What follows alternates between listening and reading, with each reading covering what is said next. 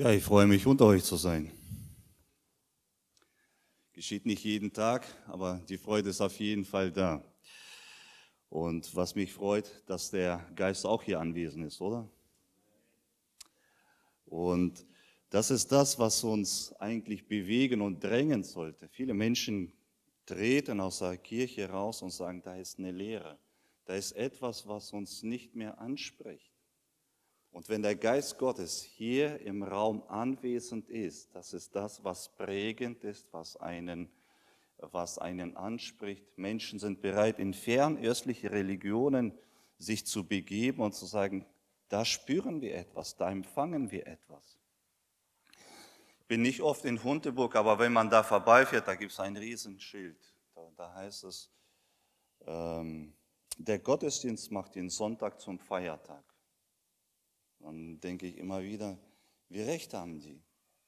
Man kann einen Sonntag haben, aber man kann den Sonntag auch ganz anders verbringen. Und der David hat einmal gesagt, ein Tag, ungefähr so ein Tag in deinem Haus ist besser als äh, tausend weitere in den Palästen. Als ob er etwas uns sagen möchte, ein Tag mit dem Herrn zu sein oder eine Zeit mit dem Geist Gottes hier zu sein, ist viel, viel schöner als das, was wir woanders in dieser Welt erleben. Und ich möchte heute eine auf eine Thematik zu sprechen kommen, vom Heiligen Geist geleitet. Wieso diese Thematik? Wir haben als regionaler Vorstand gesessen am Anfang des Jahres und haben gesagt, wo wollen wir eigentlich hin? Was will der Geist uns eigentlich sagen? Wo bewegt er unser Herz, dass wir verstärkt diese Dinge aufgreifen? Und es kam verstärkt diese Dinge auf, lass uns vom Heiligen Geist mehr hören. Lass uns vom Heiligen Geist mehr Dinge empfangen. Lass uns vom Heiligen Geist mehr reden und wirklich uns dahin bewegen. Man hat eine Umfrage in der Ukraine gemacht und Leo hat einen guten Bekannten da, der hat in vielen pfingstlichen Gemeinden eine Umfrage gemacht und äh, sie kamen bei dieser Umfrage zu dem Ergebnis, dass selbst die Pfingstler sehr, sehr wenig von dem Heiligen Geist zu sprechen kommen. Und deswegen habe ich gedacht, ich greife diese Thematik auf und damit wir ein Stück weit wieder vom Heiligen Geist erfahren in unserem Leben. Und es gibt unterschiedliche Mentoren, wenn wir in die Welt hineinschauen. Ich weiß nicht, ob die, äh, die Gesichter uns bekannt sind. Der Große ist der Dirk Nowitzki, der Weltfußballer, ein Deutscher, hat, ach, Basketballer, Entschuldigung, der, die Größe muss nicht unbedingt der Fußballer sein. Genau, Basketballer. Der hat in Amerika gespielt, hat dort äh, wirklich seine Karriere geleistet, war im deutschen Team auch äh, Anführer. Aber wir sehen, sein Erfolg hat er zum Teil auch diesem Mann zu verdanken, Holger Geschwindner. Er stand an seiner Seite und hat ihn versucht, zu gewissen Dingen zu ermutigen, zu stärken, zu ergänzen. Die Frau, die uns da äh, äh, ausgeblendet wurde, da ist die Angela Merkel zu sehen. Auch hier sehen wir, da war eine Zeit lang jemand, der sie weitere Schritte begleitet hat, damit sie auch eine Karriere erreichen konnte in ihrem Leben. Und vielleicht noch ein paar weitere Namen hier, Sarah Wagenknecht, wie der Zufall so ist, dann heiratet man auch mit Oskar Lafontaine. Ja, sie hat auch jemanden an der Seite und auch Dimitri Medvedev mit dem Putin. So sehen wir, die Mentoren sind wichtig in unserem Leben. Und Gott schenkt einen großartigen Helfer auch den Menschen. Wenn wir im Alten Testament uns hier den, äh, den Simson anschauen, guck mal, was er für einen Helfer an der Seite hatte. Er hatte etwas im Leben, was ihn immer wieder stark gemacht hatte. Er ging durchs Leben und selbst die schwierigsten Momente, er konnte mit einem Eselskinnbacken tausend Philister schlagen und in diesem Fall, er scheut sich nicht mal vor einem Löwen und reißt ihm das Maul auf, weil jemand mit ihm war. Und wir reden heute mit ihm, wer dieses jemand war in seinem Leben. Im Neuen Testament sehen wir der Petrus, als er aufgestanden hatte und die, die, die, die Wirkung, die er mitgenommen hatte, dass sich tausende Menschen bekehrt hatten. Wir wissen auch da, wer sein Helfer an der Seite war.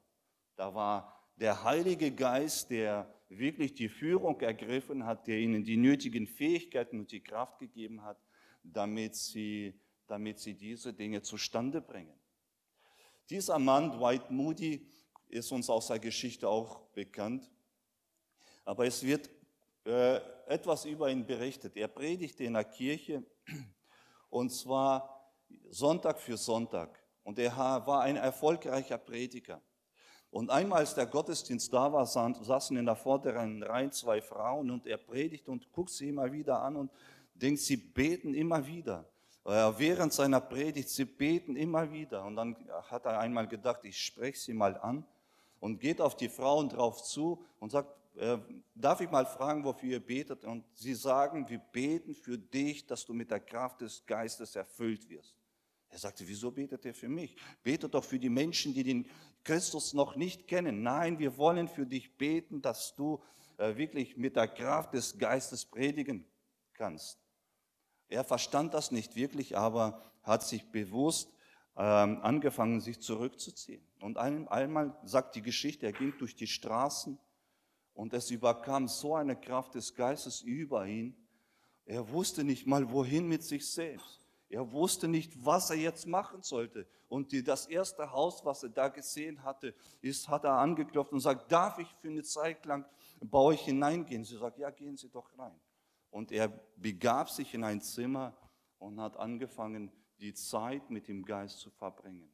Aber es war ein Start in seinem Leben, wo er in Fülle und in der Kraft des Heiligen Geistes äh, wirklich seine Predigten und seinen Dienst umsetzte. Im Nachhinein sagt er selbst, meine Predigten waren nicht anders als vorher. Ich predigte keine neuen Wahrheiten. Und doch bekehrten sich Hunderte von Menschen. Ich würde um den Preis der ganzen Welt nie wieder hinter jene gesegnete Erfahrung zurückkehren wollen. Diese Erfahrung hat ihn so weit überwältigt. Er sagt, ich will das nie mehr missen. Und das Resultat im Nachhinein war, er lebte noch 28 Jahre weiter und eine Million Menschen führt er zu Christus. Das war ein Resultat. Und das ist möglich dann, wenn wir die Kraft des Heiligen Geistes in unserem ähm, Leben nutzen. Wer eine Bibel hat, der kann gerne mit mir diesen Text mitverfolgen, und zwar aus Römer 8, äh, Verse 11 bis 14.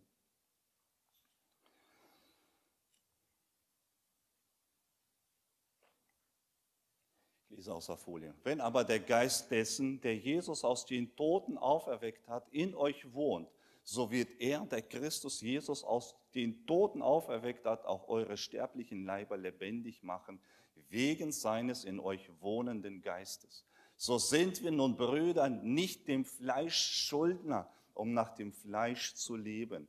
Denn wenn ihr nach dem Fleisch lebt, so werdet ihr sterben. Wenn ihr aber durch den Geist die Handlungen des Leibes tötet, so werdet ihr leben. Denn so viele durch den Geist Gottes geleitet werden, die sind Gottes Kinder. Und wir werden ein Stück weit uns die Thematik folgend anschauen. Ich möchte uns durch einige Punkte äh, äh, leiten. Und zwar, wir werden am Anfang uns anschauen, den Heiligen Geist persönlich kennen. Er möchte jedem einzelnen Menschen persönlich begegnen. Es soll nicht nur irgendwo vielleicht ein Erlebnis gewesen sein, sondern er will persönlich äh, die, die, die Führung im Leben jedes einzelnen Menschen ergreifen.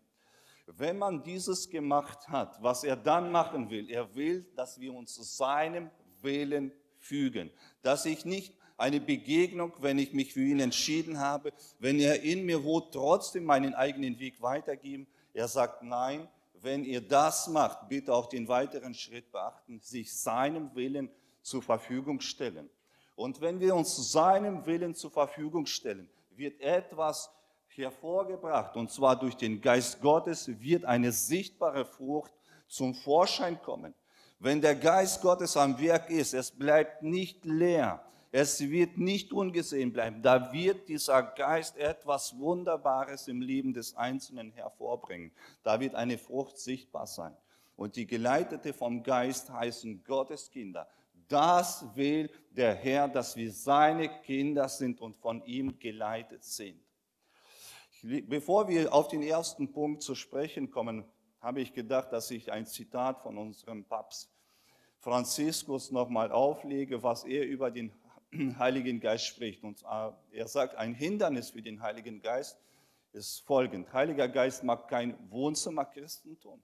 Es sind Menschen, die denken, Heiliger Geist, ich will von dir gebraucht werden und drücken das Sofa Tag ein und Tag aus. Er sagte, das ist, Heiliger Geist mag kein Wohnzimmerchristentum. Er sagt, er, wir, wollen und sollen aktiv in unserem Leben dem Dienst nachgehen, unserer Berufung. Die Kirche ist kein Käfig für den Heiligen Geist, der will raus und draußen wirken.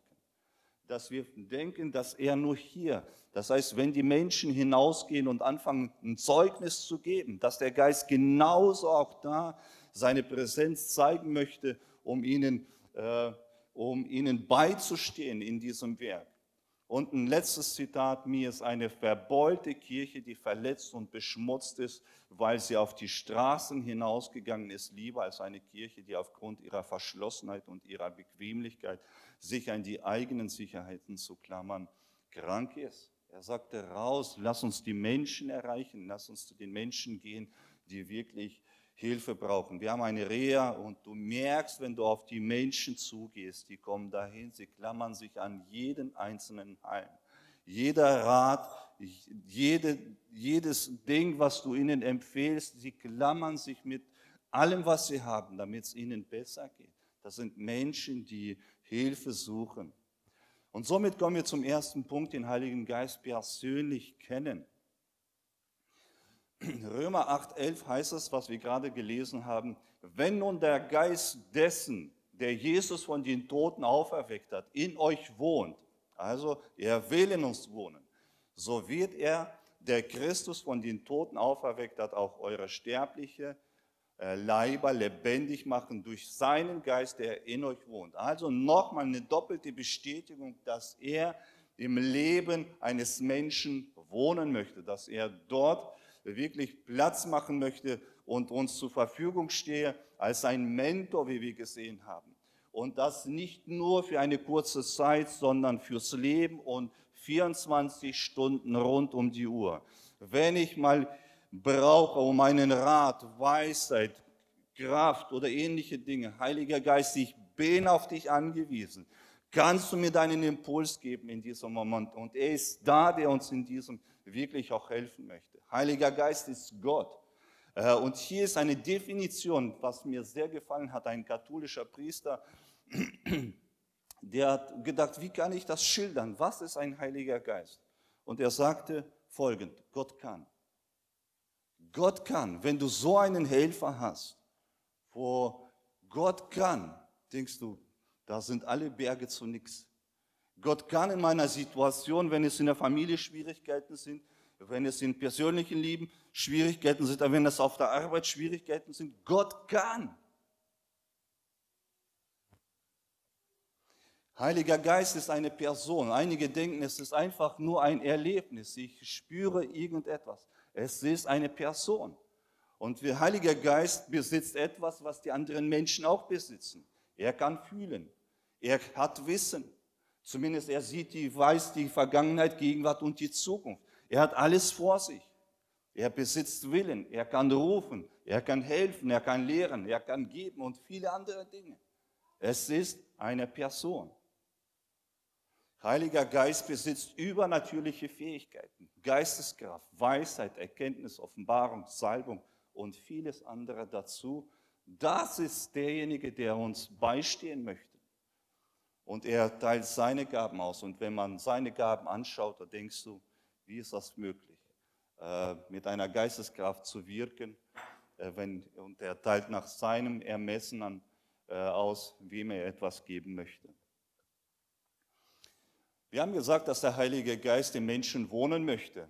Was ist dazu nötig? Und wir sagen eine Bekehrung, Wiedergeburt. Was muss mit einem Menschen passieren, der zu diesem Entschluss kommt? Er sagt, ich kapituliere. Ich gebe auf. Ich bin mit meiner Weisheit am Ende. Ich habe keine Kraft mehr. Ich stehe in einer Sackgasse. Ich sehe keinen Ausweg mehr. Und in diesem Moment, wenn der Mensch kapituliert, wenn er aufgibt und sagt, Hände hoch, ich weiß nicht mehr weiter. Und sagt, Gott, ich bitte dich darum, greife du in mein Leben ein. Und ich bitte dich, komm du in mein, mein Leben und ergreife Besitz. Ich möchte, dass nicht mehr ich regiere, sondern du in mir. Und das ist eine Entscheidung, die jeder Einzelne für sich trifft. Äh, ich übergebe die Führung meines Lebens völlig und ganz dem Heiligen Geist. Und wenn ich das mache, heißt nicht, dass ich morgen sage, jetzt lebe ich wieder für mich, was ja einige Christen immer wieder versuchen. Aber hier heißt es jeden Tag im Nachhinein zu sagen, Heiliger Geist, was willst du von mir? Wo willst du mich sehen? Was soll ich sagen? Äh, wo willst du mich gebrauchen? Ich stehe in völliger Unterordnung dem Heiligen Geist Tag ein, Tag aus. Heiliger Geist verdient Ehrfurcht in unserem Leben. Ich behandle ihn mit einem höchsten Respekt. Es gibt nichts Höheres im Leben eines Menschen, als den Heiligen Geist wirklich in Ehrfurcht zu begegnen. Ein völliger Gehorsam, Anbetung aus reinem Herzen, eine Dienstbereitschaft. Dass ich dann sage, nicht wie dieser Wohnzimmerchrist, der liegt und denkt, alles ist wunderbar, sondern ich stelle mich zur Verfügung mit aller Kraft, Zeit und äh, all dem, was mir der Herr anvertraut hat. Ich diene. Heiliger Geist kann im Menschen wohnen, aber er kann auch eingeschränkt werden. Wir werden im Nachhinein sehen, wie diese Einschränkung geschieht. Das heißt, wir können ihm gewisse Grenzen, wo er sich unwohl fühlt. Ich werde nicht zu stark eingehen aufgrund der Zeit, aber es gibt unterschiedliche Symbole. Er ist Gott, er ist Feuer, Wasser, Beistand, Wind, Taube. Unterschiedliche Symbole sind hier für den Heiligen Geist zu sehen und man könnte einige mehr mit erwähnen. Aber was passiert im Leben eines Menschen? wenn der Heilige Geist dort hineinkommt. Wir sehen, wie Gott die Welt geschaffen hat, wie alles in wunderbarer Ordnung harmoniert. Du guckst auf die Sterne und denkst, wieso äh, knallen die Sterne nicht ineinander? Weil da eine Ordnung ist. Die Tiere, die fressen sich nicht gegenseitig auf, weil da eine Ordnung ist. Über Jahrtausende existiert die Welt. Und wenn Gott in das Leben eines Menschen kommt, was er macht. Er schafft Ordnung in unserem Leben. Menschen fangen an zu erkennen, das ist doch dumm, dass ich das bis jetzt so gemacht habe. Heiliger Geist, ich möchte mich von dir formen lassen. Ich möchte, dass du mir hilfst. Und es vergeht eine Zeit, du schaust den Menschen, der vor einem Jahr noch ganz anders ausgesehen hat, wie der Heilige Geist ihn anfängt zu formen, ihn so weit vorzubereiten, und du denkst, Halleluja, was ist mit dir passiert? Aber da war Heiliger Geist am Werk. Halleluja. Und das größte Wunder, was es hier gibt, Jesaja 66, 2 sagt, der Himmel ist mein Stuhl und die Erde meine Fußbank. Gott ist so groß, dass die Erde zu seiner Fußbank wird und wird auch so klein, dass er in das Herz eines Menschen hineinpasst. Und stell dir mal vor, dieser große, der, der die Erde wie eine Fußbank ist, kommt in unser Leben hinein. Halleluja. Das ist so gut zu erleben, dass er wirklich sich so klein gemacht hat, dass er in unser Leben hineinkommen will und wirken. Lass uns zum zweiten Punkt kommen, sich seinem Willen zur Verfügung stellen. Jetzt hier, ich sage, nicht mehr ich, Heiliger Geist, du bist derjenige, der in mir wohnt. Römer 8, 12.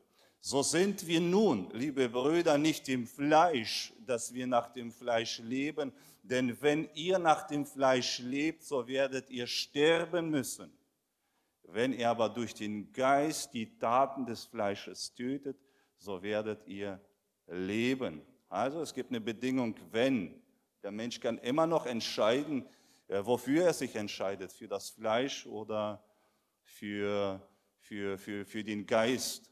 Und wir merken, dass hier ein ständiger Kampf stattfindet.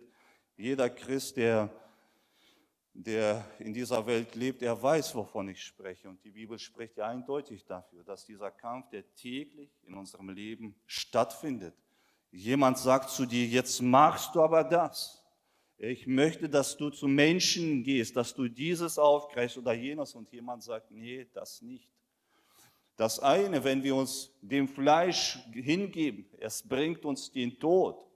Wenn wir uns dem Geist hingeben, es bringt uns zu leben. Und deswegen ist es wichtig, dass wir auf den Geist in unserem Leben hören, denn das bringt uns sicher ans Ziel.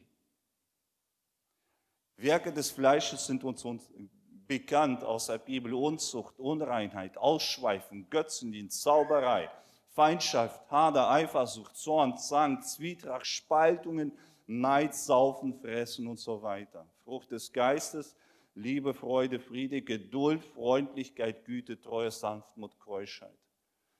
Und hier heißt das dann von Paulus, ich sage euch, lebt im Geist, so werdet ihr die Begierden des Fleisches nicht erfüllen. Einige Christen kommen nicht dagegen an, aber er sagt, lebt im Geist. Nimm die Bewusstsein auf den Geist in deinem Alltag zu hören. Leb im Geist und investiere dich. Nimm Bewusstsein für ihn. Du wirst merken, wie das Leben in dir quillt, dass es zu einer Kraft wird und du wirst diese Begierde auch bekämpfen, die tagtäglich auf dein Leben einströmen. Ein täglicher Kampf. Wir haben ja schon gesagt, dass dieser Kampf vorhanden ist. Das ist die menschliche Natur und das ist die göttliche Natur. Und dass diese Kämpfe auf jeden Fall da sind. Und äh, den Römer 7, 19, denn das Gute, das ich will, das tue ich nicht, sondern das Böse, das ich nicht will, das tue ich. Und was es, um was es dem Heiligen Geist in unserem Leben geht, er will diese Dinge in uns bewirken. Er will, dass unsere Gedanken, dass unser Leben diese Dinge hervorbringt. Reinheit und Heiligkeit. John MacArthur, ein bekannter Prediger aus äh, Amerika, weiß gar nicht, er hat, glaube ich, 5000 Mitglieder oder sie zählen als Besucher ihrer Gemeinden. Er sagte, wenn wir als Christen, also als Kinder in Gottes Familie, Gottes Willen nicht kennen, was sind wir dann? Uninformiert? Nein. Suchend? Nein. Wir sind schlicht dumm. Wenn wir den Willen Gottes nicht kennen, wir sind einfach schlicht dumm. Und dann sagt er, siehe Epheser 5,17, darum werdet nicht unverständig, seid nicht dumm, sondern versteht, was der Wille Gottes ist. Vers 18, Sauft euch nicht voll Wein, woraus, woraus ein unordentliches Wesen folgt, sondern lasst euch vom Geist erfüllen.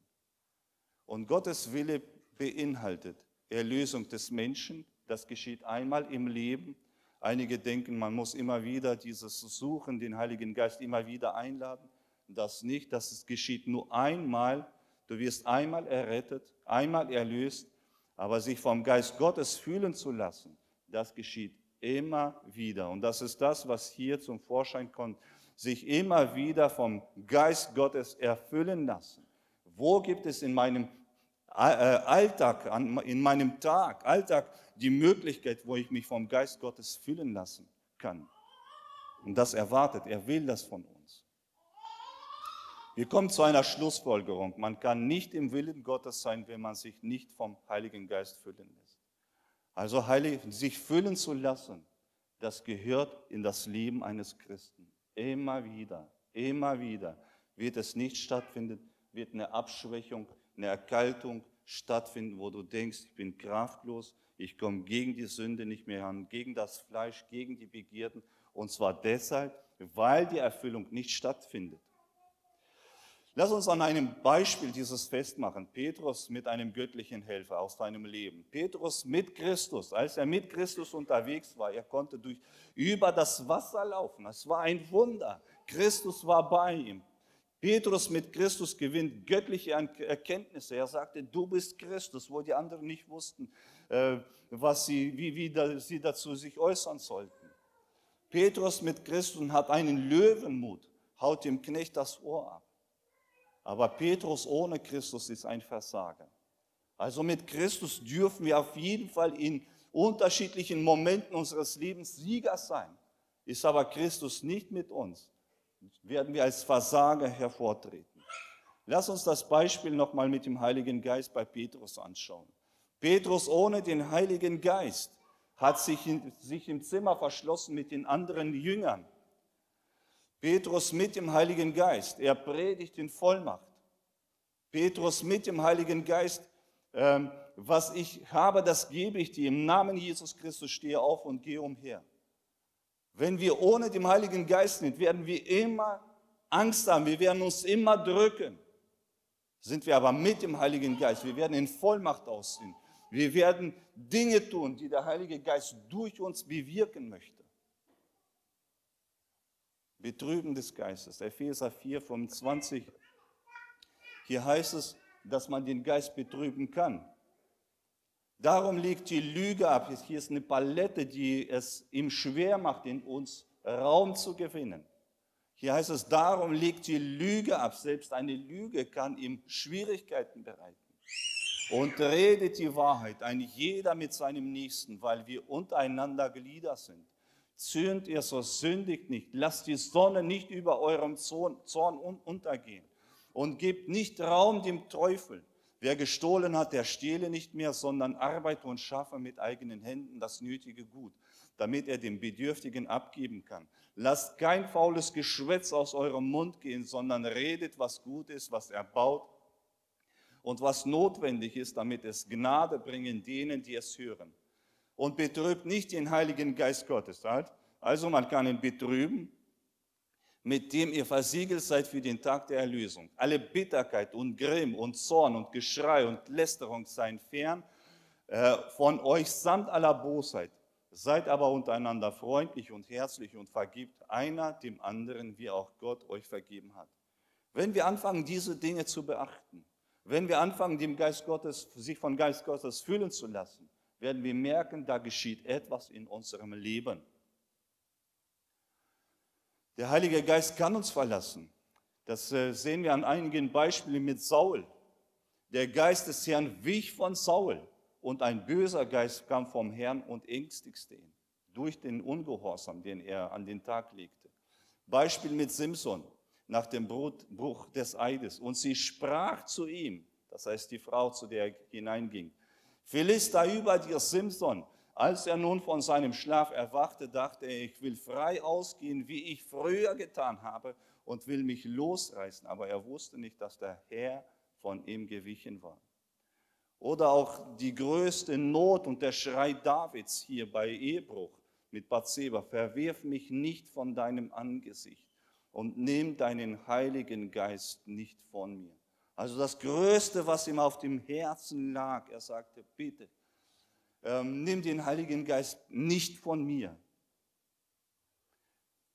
Und hier könnt ihr zu Hause, denke ich mal, nachlesen, man kann mutwillig sündigen. Es ist äh, das, was im Nachhinein uns gewarnt wird, dass ein Gericht und ein wüstendes Feuer auf die Menschen wartet, die es wirklich mutwillig tun. Sie missachten die Gottes Gnade in ihrem Leben und sie denken, das Leben ist so wunderschön, man kann mit allen Atemzügen genießen, aber wir können den Geist schmähen und bedrücken. Selbst eine Lüge, es ist ein Einzelfall, sage ich mal, aber wenn es um die Lüge geht, hier heißt es, sie haben den Heiligen Geist belogen, obwohl sie den Petrus belogen haben. Und der Heilige Geist wirkt in dieser Situation, dass er den Tod der Menschen forderte.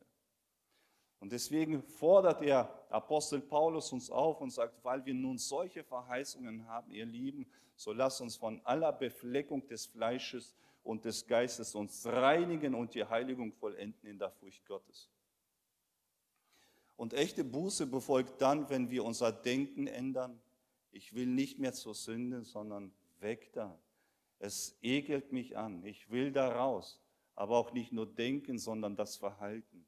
Wenn wir Zachäus anschauen, er war bereit, vierfach zu vergelten denen, denen er äh, äh, Leid angetan hatte. Zum dritten Punkt, sichtbare Frucht des Heiligen Geistes. Parallelstelle von Römer 8, was wir gerade gelesen haben, ist auch Galater 5. Das sind zwei Stellen, die nebeneinander gestellt werden. Und da geht die Rede von einer Frucht des Geistes. Wir kommen gleich nochmal zurück. Pflanzen haben Frucht. Ist das so oder ist das nicht so? Martin, haben Pflanzen Frucht? Ja oder nein? Nicht alle.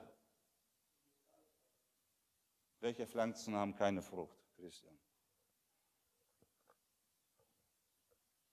Zumindest den Samen haben sie wahrscheinlich trotzdem, oder?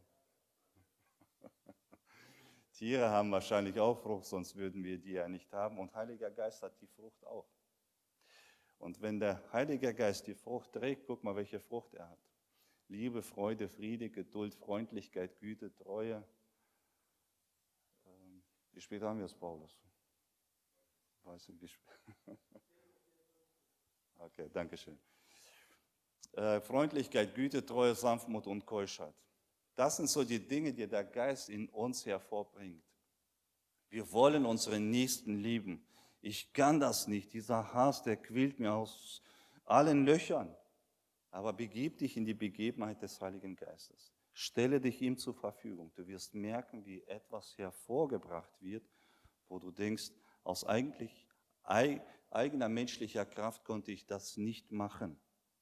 Aber der Heilige Geist bringt uns in uns etwas hervor, wo ich bereit bin, die ganze Menschheit zu umarmen.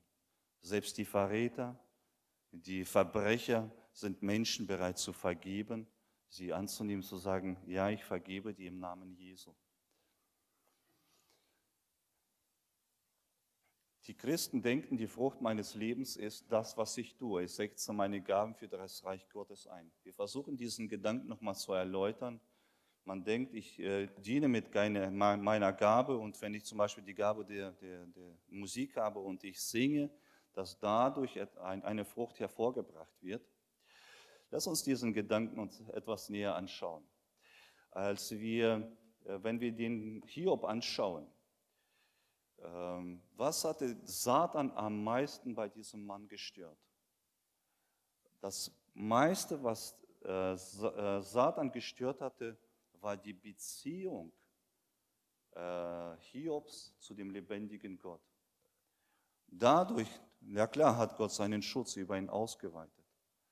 Aber der Hiob, er war fromm, rechtschaffen, mied das Böse.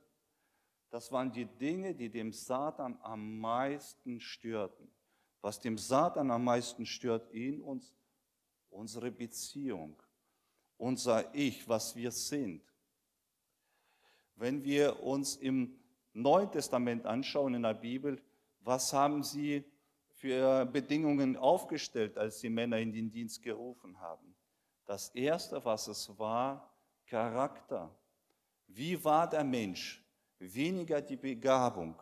Wir werden nicht sehen, er soll diese äh, äh Begabung haben oder diese, sondern wenn Menschen in den Dienst gerufen wurde, es wurde immer nach dem Charakter geschaut. Wie ist seine innere Haltung zu dem lebendigen Gott? Begabung sollen wir nicht zu gering schätzen. Ich versuche dies nicht kleinreden, aber ich versuche einen kleinen Gedanken uns woanders hinzuführen, dass es genauso wichtig ist, und zwar der reife Charakter. Man versucht diese Dinge ähm, wegzublenden. Man versucht auf die Begabung den Blick zu konzentrieren. Aber reiflicher, reifer Charakter ist genauso enorm. Wenn der reife Charakter nicht da sein wird, werden wir nicht die Früchte hervorbringen, die eigentlich der Geist durch uns bewirken möchte. Dienen ist gut, den Charakter umgestalten ist Gottesbild ist besser. Dienen ohne christlichen Charakter ist nutzlos. Ich versuche das an einem Beispiel nochmal festzumachen. Und zwar, wenn wir 1. Korinther 12 anschauen und 14, es geht hier über die Gaben. Und der 1. Korinther 13 geht es über das hohe Lied der Liebe. Da geht es, wenn wir die Liebe nicht haben, könnt ihr euch wahrscheinlich erinnern. Es geht darin. Aber wenn wir versuchen, dieses Wort Liebe, was in diesem Kapitel vorzufinden ist, wir sehen, sie ist geduldig, freundlich, sie ist nicht neidisch, ist nicht überheblich stolz oder anstößig. Wenn wir versuchen, dieses Wort Liebe, was hier vorkommt, mit einem göttlichen Charakter zu ersetzen. Und jedes Mal, wenn es dann darum heißt, wenn ich mit Menschen und mit Engelzunge redete und hätte den göttlichen Charakter nicht, so wäre ich ein tönendes Erz oder eine klingende Schelle. Und wenn ich prophetisch reden könnte und wüsste alle Geheimnisse und alle Erkenntnisse und hätte allen Glauben, so dass ich Berge versetzen könnte und hätte den göttlichen Charakter nicht, so wäre ich nichts. Also geht es darum, dass unsere Beziehung, unser göttlicher Charakter in uns von enormer Wichtigkeit ist dass der Geist in uns etwas hervorbringen will, reifen lassen will, zu uns zu Persönlichkeiten machen, die stabil sind. Heute geht es mir so, wieso waren Menschen bereit, äh, in den Tod zu gehen? Weil die Beziehung in ihnen so stabil war, so reif war. Der Heilige Geist konnte durch ihnen, durch sie dieses so weit reifen lassen, dass sie bereit waren, in den Tod zu gehen, wo du denkst, Hut ab, preis dem Herrn für diese Menschen, die wirklich dieses getan haben. Menschen begegnen heute eine Kleinigkeit und sagen, ach, wieso hat Gott das in meinem Leben zugelassen? Ich will mit ihm nichts zu tun haben und sie wollen weggehen. Warum? Weil die geistliche Reife und der Charakter in einem Menschen eigentlich zu gering ist und der Geist will in uns dieses äh, mehr reifen lassen. Und das ist der Gedanke, den dieser Peter Scacero äh, zum Ausdruck gebracht hat. Er sagte, was du tust, ist wichtig, aber wer du bist, ist viel wichtiger. Und die Menschen, die vom Geist Gottes geleitet sind, sie wissen, auch wenn es Schwierigkeiten ist, ich gehe. Auch wenn es mir den Tod bringt, wenn man den, das Bild von den oder Biografien von den Missionaren liest, sie sagen, du gehst nicht in dieses Stamm. Es wird dich den Tod kosten. Sie sagen, ich empfange dieses vom Geist, ich muss dahin. Und sie gehen dahin und sie erleben etwas, weil der Geist Gottes sie dahin drängt. Wie ist das möglich? Weil der Geist Gottes durch sie wirkt, er ihnen, in ihnen etwas hereinreifen lässt, wo sie stabil sind. Und wir brauchen heute Christen, die stabil sind, die reif sind, die einen göttlichen Charakter aufweisen, die nicht wetterwendisch sind, sondern sie tief gegründet sind. Und das ist möglich dann, wenn wir ihn, den Heiligen Geist in unserem Leben suchen. Und es ist Geleitete vom Geist Gottes, heißen Gottes Kinder. Ich runde es ab und dann beten wir gemeinsam vom Heiligen Geist geleitet. Kennst du den Heiligen Geist persönlich? Und dieser Titel, der Sohn oder die Tochter des Heiligen Geistes, äh, der, der Gottes zu sein, das ist der höchste Titel, den es je gibt. Man kann ein Präsident sein, vielleicht noch ein Businessman, den die ganze Welt ist, Sportler. Aber der Titel, ein Sohn oder die Tochter Gottes zu sein, überragt in das Tausendfache. Deswegen lohnt es sich, ein Kind Gottes zu sein und ihn in persönliches Leben aufzunehmen. Nur dann, wenn er in uns wohnt, kann ich sagen, ich bin ein Kind Gottes. Sich seinem Willen zur Verfügung stellen, den, die, die, die, den Heiligen Geist in meinem Leben suchen. Wo sind die Dinge, die ich ihm bedrücke? Was sind so die Dinge, die er, er von mir will? Wirklich sich vom Geist Gottes füllen lassen, wie wir gelesen haben in der Epheser und sagen, ja, ich will diese Fülle des Geistes suchen. Und wenn ich gefüllt werde, ich weiß, was ich zu, äh, zu erledigen habe. Sichtbare Frucht des Heiligen Geistes. Er wird hervorbringen diese Liebe, Friede, Freude und viele andere Dinge, diesen göttlichen Charakter in uns reifen lassen, damit wir stabile Persönlichkeiten sind. Und erst dann werden wir Kinder Gottes, wenn wir von seinem Geist geleitet sind. Meine Frage, Wann hat der Heilige Geist dich zum letzten Mal geleitet? Wo du einen Impuls ganz klar wahrgenommen hast und sagst, danke Heiliger Geist, dass du es in mein Gewissen, in mein Leben hineinlegst. Ich weiß, was du von mir willst. Und wenn das nicht der Fall ist, wir haben heute die Möglichkeit, sich nochmal an ihn zu wenden und zu sagen, Heiliger Geist, ich will von dir geleitet werden. Ich kann heute gewisse Dinge lassen, abändern. Ich will es besser machen. Heute ist der Moment, wo wir diese Dinge anders machen können. Und es wird einen Unterschied geben in der Umgebung, wo du bist. Eindeutig. Da bin ich ganz klar sicher, wenn der Helfer, der Mentor, der Heilige Geist in unser Leben hineinkommt, da wird es Veränderung geben. Er leitet uns in alle Wahrheit, da bleibt es nicht so, wie es bis jetzt war. Lass uns aufstehen und beten. Amen.